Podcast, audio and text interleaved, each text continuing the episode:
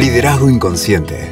Herramientas prácticas para desarrollar nuestro potencial. Un podcast de Carlos Sosa. Hola, hola, ¿cómo estás? Aquí Carlos Sosa acompañándote en este viaje que hemos denominado Liderazgo Inconsciente.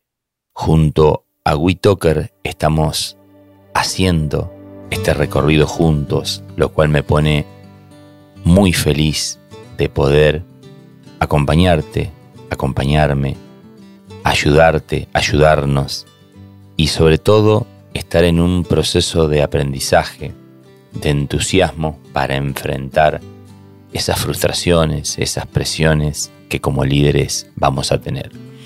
Y hoy te quiero hablar de un color que seguramente a vos te parezca una advertencia, como el semáforo que, todos conocemos y al cual nos enfrentamos y que nos dice ojo parar, que es una advertencia, como es el amarillo.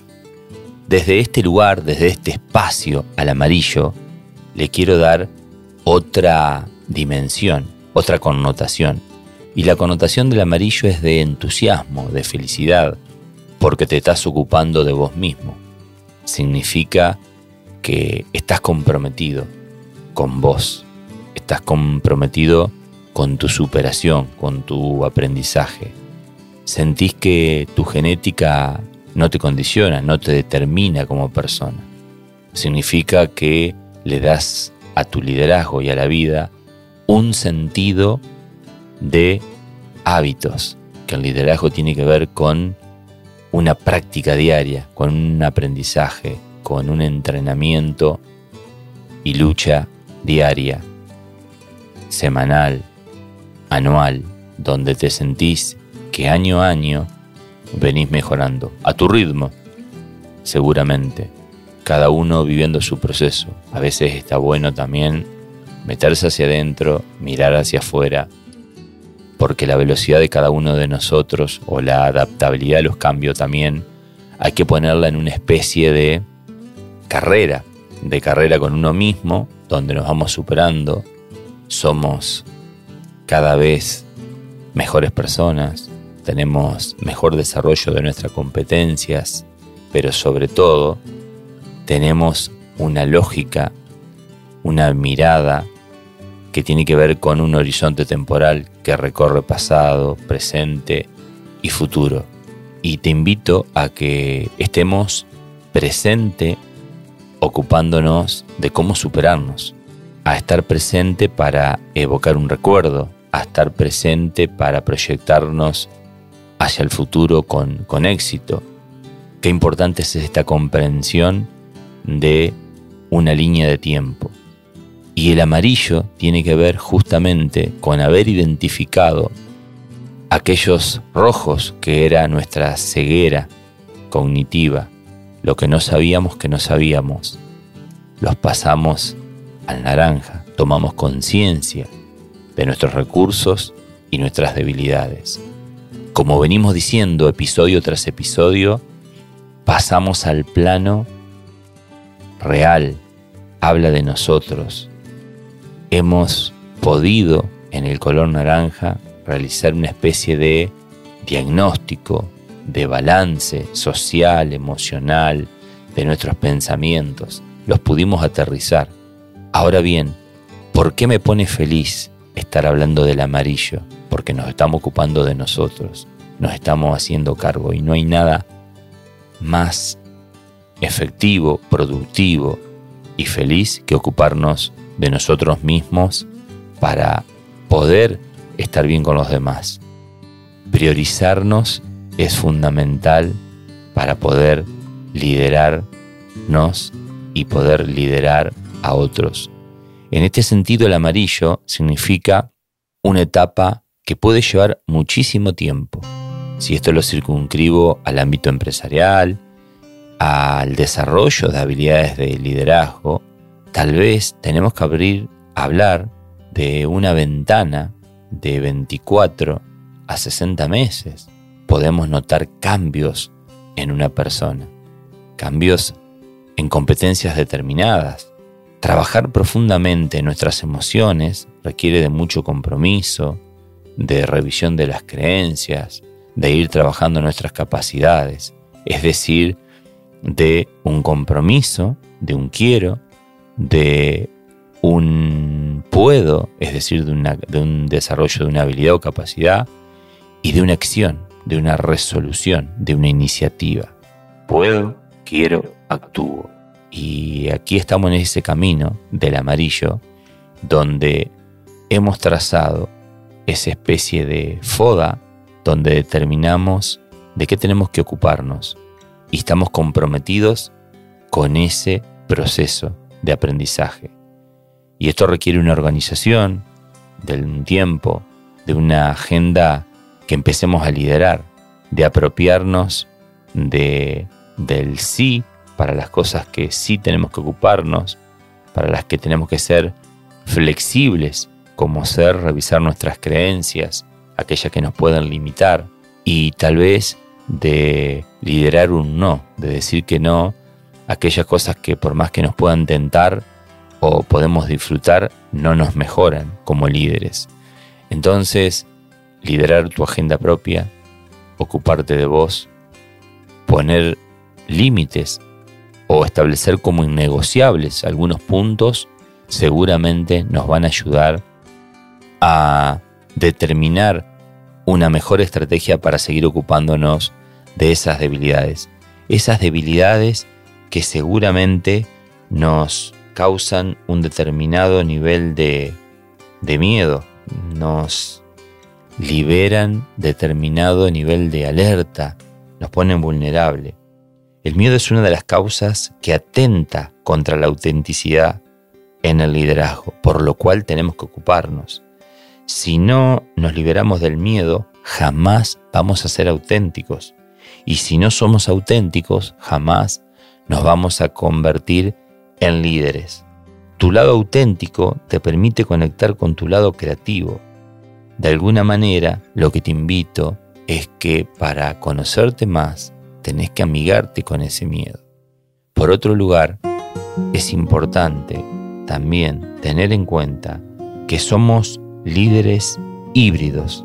Tenemos posturas flexibles e inflexibles. Que para liderar tenemos que establecer límites. No podemos ser 100% flexibles, pero tampoco podemos ser 100% inflexibles. Es decir, no podemos tener todas posturas extremistas hacia el lado de la flexibilidad o hacia el lado de la inflexibilidad. Entonces cada uno de nosotros, aun cuando no lo sabemos, si te filtrás, si mapeás, si pasás de alguna manera por una especie de lupa qué posturas flexibles e inflexibles tenés, vas a descubrir más cosas para trabajar. Esto significa, si yo te pregunto, ¿cómo te llevas ¿Qué nivel de tolerancia podés tener con los conocimientos técnicos, con el dinero, con tu ánimo propio? ¿Qué te pasa con el ánimo de los demás? ¿Cómo te relacionas con los resultados? ¿Cómo te llevas con los procesos?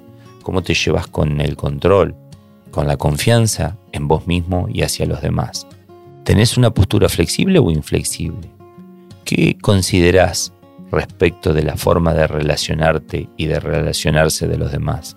¿Tenés una postura flexible o inflexible? Determinar esta postura te va a permitir seguir trabajando en este amarillo, que son esas debilidades que las tenés que trabajar y que no vas a lograr cambios inmediatos. Los cambios te van a requerir de muchísimo tiempo, de mucha agenda.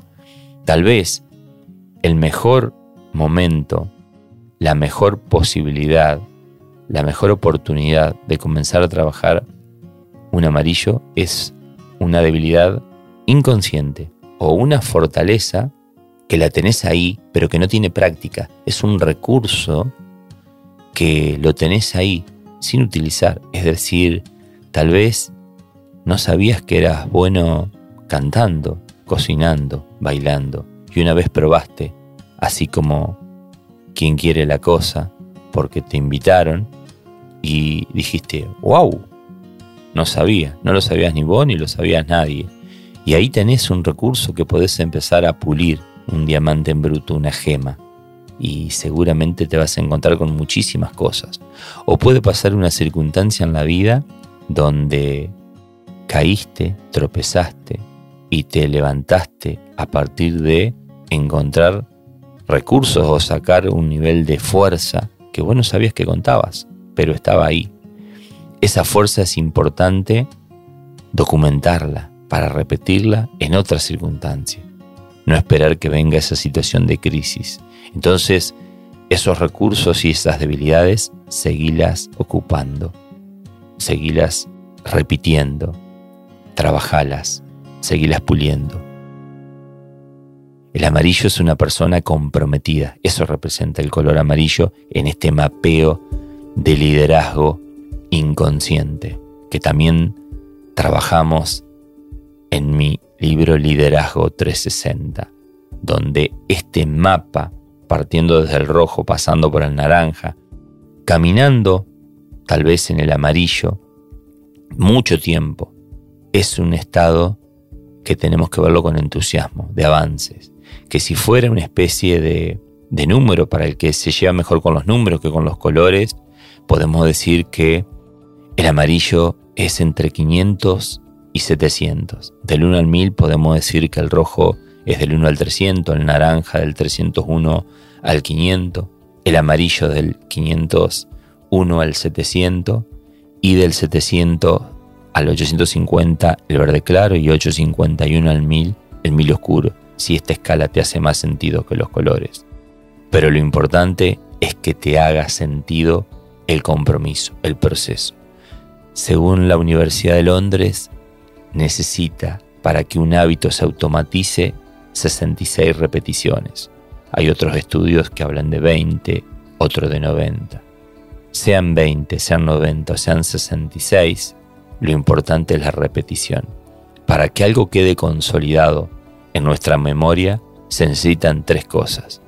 La información, es decir, tener conciencia de esa debilidad y ese recurso, que le acompañe una emoción y sobre todo necesita repetición, repeticiones. Nuestro cerebro es un ritual, tiene que ver con procesos. Y a medida que repetís la información que esté asociada a una emoción ejemplo de entusiasmo por notar avances y compromiso con vos mismo, esto significa que a medida que repitas 20, una semana, dos, tres, todos los días algo, toda la semana algo, vas a ver que vas potenciando ese liderazgo inconsciente que sos capaz de desplegar.